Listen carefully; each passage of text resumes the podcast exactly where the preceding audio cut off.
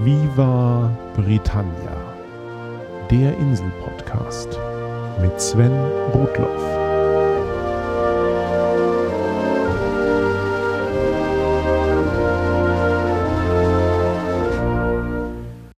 Hallo und willkommen zu Folge 7 von Viva Britannia. Erst einmal ein herzliches Danke an euch alle. Ich kann immer noch nicht fassen, wie viele Hörerinnen und Hörer diesen kleinen Podcast zu mögen scheinen. Aber wenn er nach nur ein paar Folgen plötzlich bei iTunes gefeatured wird und die Charts hochklettert, gibt einem das schon zu denken. Vielen Dank für euren Zuspruch. Lasst mich gerne wissen, was euch gefällt und was nicht und welche Themen euch interessieren. Das könnt ihr im Blog vivabritannia.de tun, auf der Facebook-Seite oder über Twitter oder app.net. Und hinterlasst mir gerne Rezensionen bei iTunes. Und wer mich und andere deutsche Podcaster einmal persönlich treffen möchte, der sei an das Hörertreffen erinnert, das wir am 10. Mai in Köln veranstalten. Details dazu gibt es wiederum auf der Homepage. Jetzt aber zum heutigen Thema. Wie beim letzten Mal angekündigt, wird es heute wissenschaftlich. Wenn diese Folge erscheint, bin ich noch auf dem Rückweg von QED. Das steht nicht nur für Quod Erat Demonstrandum, was zu beweisen war, sondern auch für Question, Explore, Discover. Hinterfrage, erkunde, entdecke. Das ist eine Konferenz zu wissenschaftlichen Themen, die mittlerweile zum dritten Mal in Manchester stattfand. Aber wer beim Stichwort wissenschaftliche Konferenz an Herren mittleren Alters in schlecht sitzenden Anzügen denkt, die sich gegenseitig langweilige Vorträge halten, hat weit gefehlt. Natürlich gibt es auf der Insel auch solche Konferenzen. Ich war mal auf einer in Oxford. Aber insgesamt sind wissenschaftliche Themen im alltäglichen Leben doch etwas zugänglicher als in Deutschland. Es ist kein Geheimnis, dass ich mich für kritisches Denken und Wissenschaftsvermittlung interessiere. Geneigten Zuhörenden sei hier nochmal mein anderthalbstündiges Interview in der März-Ausgabe des Podcasts Skeptoskop empfohlen. Mein Blick auf solche Themen ist also sicher deutlich persönlich geprägt. Aber ich denke, dass es bei genauerem Hinsehen doch ein paar Unterschiede in der Rolle von Wissenschaft im öffentlichen Leben zwischen der Insel und Deutschland gibt. Das Thema werde ich sicher nicht in einer einzigen Folge abhandeln. Was es zum Beispiel heißt, auf der Insel zu studieren, Darauf gehe ich irgendwann nochmal gesondert ein. Heute möchte ich erst einmal mit ein wenig Geschichte um britische Universitäten und wissenschaftliche Gesellschaften beginnen. Bis zum 18. Jahrhundert gab es auf der Insel nur sieben Universitäten, davon zwei in England und gleich fünf in Schottland. Die beiden englischen kennt jeder, Oxford und Cambridge. Sie sind die ältesten Universitäten des Landes und mit der Welt. Sie wurden bereits im 12. und frühen 13. Jahrhundert gegründet. Daneben gab es schottische Universitäten in St. Andrews, wo ja auch Prince William seine Kate kennenlernte, in Edinburgh, in Glasgow und gleich zwei unabhängige Colleges in Aberdeen, die dann im 19. Jahrhundert zur heutigen Universität Aberdeen verschmolzen. Ein College oder Kolleg ist ursprünglich eine relativ eigenständige Bildungseinrichtung und die meisten alten Universitäten der Insel sind Zusammenschlüsse mehrerer solcher Colleges. Das sind nicht notwendigerweise Fachbereiche im deutschen Sinne. Die klassische Ausbildung an britischen Colleges und Universitäten war eher generalistisch ausgerichtet. Spezialisierte Fachbereiche und Hochschulen gab es erst später. Colleges sind vielmehr Studiengemeinschaften und sowohl Lehre als auch Verwaltung einer Universität sind mehr oder weniger stark dezentral über die Colleges verteilt. Insbesondere Einrichtungen wie Studentenwohnheime, Tutorien oder Studienberatung laufen meist innerhalb des eigenen Colleges. Deshalb muss man sich zum Beispiel in Oxford oder Cambridge auch heute noch nicht nur um die Aufnahme an der Universität, sondern vor allem auch um die Aufnahme an einem konkreten College bewerben. Das eine geht oder das andere nicht. Colleges sind die Heimat von Studenten und Dozenten an einer alten Universität nach Oxforder Modell. Ein bisschen so wie die vier Häuser an Harry Potters Zauberschule Hogwarts. Und man sagt dann auch nicht, dass man in Oxford studiert hat, sondern zum Beispiel am King's College Oxford was ich hier schildere, ist zumindest das ursprüngliche Konzept eines Colleges. Wie bei so vielen Begriffen wird College heute aber auch wesentlich breiter verwendet. Zum Teil auch einfach für weiterführende Schulen und nicht notwendigerweise für Hochschulen. Die genannten alten Universitäten entstanden gleichzeitig mit Handwerkergilden. Es wurde üblich, dass sich Angehörige eines Berufsstandes oder einer Profession zu einer Gemeinschaft zusammenschlossen, oft mit eigenen Regeln und Privilegien. Und so geschah das dann auch mit Forschern und Gelehrten in Form der Universitäten.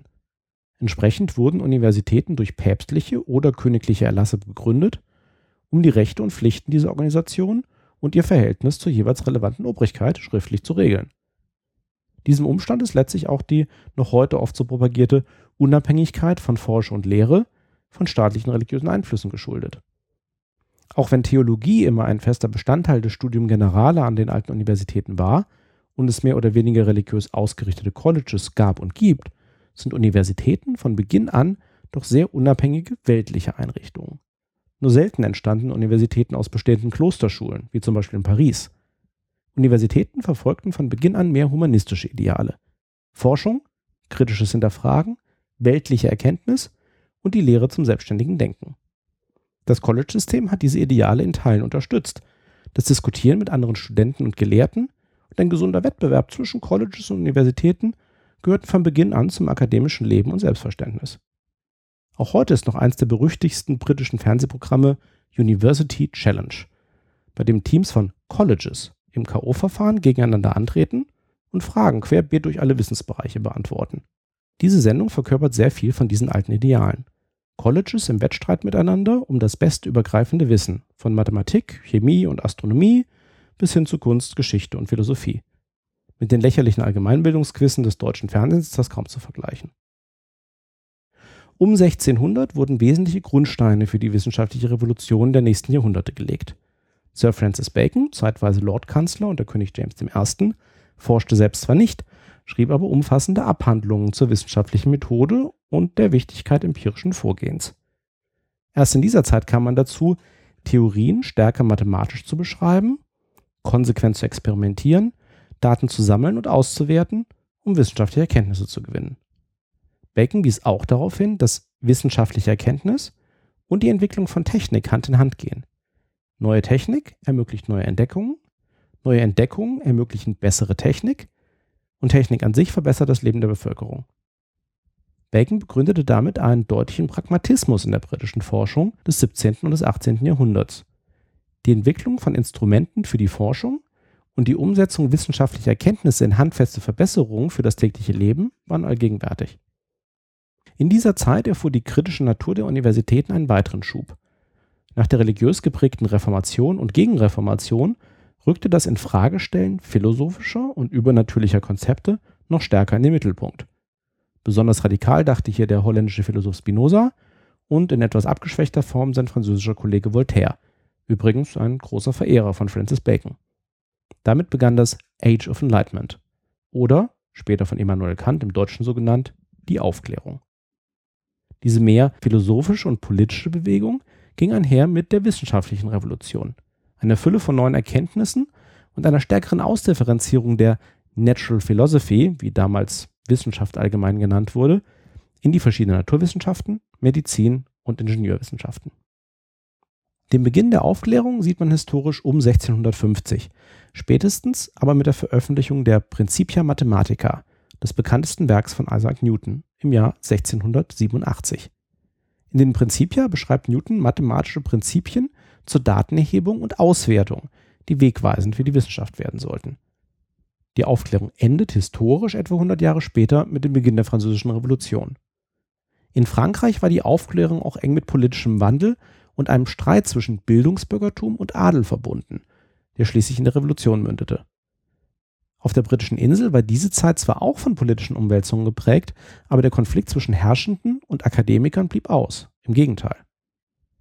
1687 veröffentlichte Newton also seine Principia. Und ein Jahr später, 1688, fand die Glorious Revolution statt. Der amtierende König, James II., war Katholik und hatte enge Verbindungen zum verfeindeten Frankreich, und das war dem britischen Parlament nicht geheuer. Man hoffte, dass James' protestantische Tochter Mary, die mit dem Holländer William von Oranien verheiratet war, einmal ihrem Vater auf den Thron folgen würde. 1688 wurde James jedoch noch ein Sohn geboren, an den dann der Thron fallen würde. Teile des Parlaments arbeiteten parteiübergreifend zusammen, um Mary und ihren Mann William auf die Insel zu bringen und Vater James zu entthronen. Diese Revolution erfolgte rasch und vergleichsweise unblutig, zumindest im Vergleich zum englischen Bürgerkrieg 40 Jahre vorher. Allerdings gab es im Anschluss Zusammenstöße im katholischen Irland und Schottland. Man erinnere sich zum Beispiel an den Kampf an der Boyne, den ich in der Folge zu Feiertagen erwähnte und der heute noch in Nordirland von Protestanten begangen wird.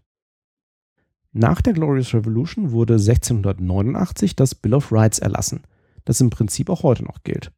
Es regelt die Machtverhältnisse zwischen dem neu eingesetzten Herrscherpaar Mary und William und dem Parlament, mit dem Ergebnis, dass der König keine absolute Macht mehr hat sondern England eine parlamentarische Monarchie wird.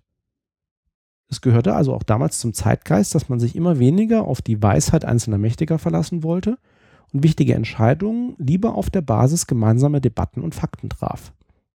Die wissenschaftlichen Führer dieser Zeit blieben von der britischen Regierung in weiten Teilen unbehelligt, ganz im Gegensatz zu den Spannungen in Frankreich. Im Gegenteil erhofften sich die britischen Könige von den Wissenschaftlern die Grundlage für wirtschaftlichen Aufschwung. Die öffentlichen Kassen waren nach den ganzen Kriegen der vergangenen Jahrzehnte leer und Innovationen mussten her. Entsprechend angetan war bereits im Jahr 1660 König Charles I., als einige junge Wissenschaftler und verschiedene adlige Amateurforscher eine Wissenschaftsvereinigung gründen wollten. Die Royal Society mit vollem Namen The Royal Society of London for Improving Natural Knowledge ist seitdem die britische Akademie der Wissenschaften. Sie wurde mit dem Segen des Königs unter anderem mit dem Ziel gegründet, Wissenschaft in den Dienst des Fortschritts zum Wohl des Volkes zu stellen. Sie trug maßgeblich dazu bei, dass Forscher verschiedener Colleges und auch international begannen, ihre Daten auszutauschen, ihre Theorien und ihre Ergebnisse in Veröffentlichungen der Society zu publizieren und zu diskutieren und insgesamt zusammenzuarbeiten. Bis dahin war Wissenschaft meist eine Einzelunternehmung. Nun wurde sie langsam ein Gemeinschaftsprojekt, getrieben von den größten Wissenschaftlern der Zeit, die sich eng untereinander austauschten. Robert Boyle forschte zu Luftdruck und Pumpen und er gilt als Begründer der modernen Chemie. Robert Hooke war der erste Curator of Experiments der Society und gilt als Universalgenie. Er forschte zur Optik, arbeitete in der Mikroskopie, er war vor allem aber auch Mathematiker, Mechaniker und Architekt. Nach dem großen Feuer von London, das 1666 die Innenstadt zu weiten Teilen zerstörte, vermaß er die Gelände und gestaltete zusammen mit Christopher Wren viele Gebäude im Wiederaufbau. Er gestaltete auch das Royal Observatory, die Sternwarte Londons, die 1675 in Greenwich errichtet wurde. Mit erstklassigen Teleskopen und Instrumenten wurden astronomische Entdeckungen vorangetrieben, zum Beispiel durch Society-Mitglied Edmund Halley, der zu Kometen forschte. Zur Society gehörten aber auch Gelehrte wie William Petty, der eigentlich Ökonom war, aber zusammen mit dem Architekten Wren Themen wie die Möglichkeit von Bluttransfusionen untersuchte. Und Isaac Newton war von 1703 bis zu seinem Tod 1727 Präsident der Society, aber auch gleichzeitig Leiter der königlichen Münze, wo er mit seinen Kenntnissen half, Geld fälschungssicherer zu machen. Wie man sieht, Theorie und praktische Anwendungen gingen hier stets Hand in Hand. Wer sich für die Zeit um die Glorious Revolution interessiert, die Geschehnisse um Newton, seinen Streit mit Wilhelm Leibniz, die Royal Society, den Beginn des Finanzwesens in Europa, aber auch Piraten, Falschmünzer, Alchemisten und den Stein der Weisen, dem sei Neil Stephensons Barockzyklus empfohlen. Diese dreiteilige Romanreihe ist in vielen Teilen natürlich fiktiv und nicht historisch korrekt, aber sie vermittelt einen Eindruck von den unglaublichen Entwicklungen in dieser Zeit. Ein intelligenter Abenteuerroman, aus dem man viel mitnehmen kann. Andere große britische Wissenschaftler der Aufklärung, die aber in Schottland lebten und arbeiteten, waren der Ökonom Adam Smith, der Philosoph David Hume sowie James Watt, der als Instrumentenmacher der Universität Glasgow den wesentlichen Treiber der späteren industriellen Revolution perfektionierte, die Dampfmaschine womit sich der Kreis aus wissenschaftlichen Instrumenten, wissenschaftlicher Erkenntnis und praktischer Anwendung wieder schließt. Die Royal Society ist nicht zu verwechseln mit der Royal Institution. Diese wurde erst 1799 von Wissenschaftlern gegründet, und zwar als Forschungsgemeinschaft und für ein noch engeres Verhältnis zwischen Wissenschaft und Öffentlichkeit. Letzteres geschieht unter anderem durch öffentliche Vorlesungen, vor allem die traditionellen Weihnachtsvorlesungen von Wissenschaftlern für Kinder, die von Michael Faraday im 19. Jahrhundert ins Leben gerufen wurden und noch heute ein fester Bestandteil des britischen Vorweihnachtsprogramms sind. Die Royal Society geriet in den letzten Jahren zwar durch Misswirtschaft in finanzielle Probleme, wurde aber kürzlich erst durch eine anonyme Spende in Höhe von 4,4 Millionen Pfund vorläufig gerettet. Wie man sieht, die Geschichte des britischen Wissenschaftsbetriebs ist schon von Beginn an nicht wirklich die eines Elfenbeinturms. Hinzu kommt, dass ich selbst bereits im Studium erkennen musste, dass sich englische Fachbücher deutlich leichter lesen lassen als deutsche. Ein guter britischer Akademiker zeichnet sich durch Verständlichkeit und Prägnanz aus, gerade im Gespräch mit Laien. Mehr als in Deutschland scheut er sich nicht, populärwissenschaftliche Bücher zu schreiben, im Fernsehen aufzutreten und seine Meinung auch zu aktuellen politischen Diskussionen zu vertreten, die seinen Fachbereich betreffen. Gleichzeitig wagen britische Medien schon lange Sendungskonzepte, die es langsam in Deutschland an Fahrt gewinnen. Oder könnte man sich hierzulande ein Unterhaltungsformat vorstellen, bei dem es um Mathematik geht, wie das bei School of Hard Sums der Fall ist, die der Comedian und Physiker Dara O'Brien präsentiert. Wissenschaft ist auf der Insel gefühlt mehr Mainstream als in Deutschland. Und das führt auch zu Veranstaltungen wie Skeptics in the Pub und QED.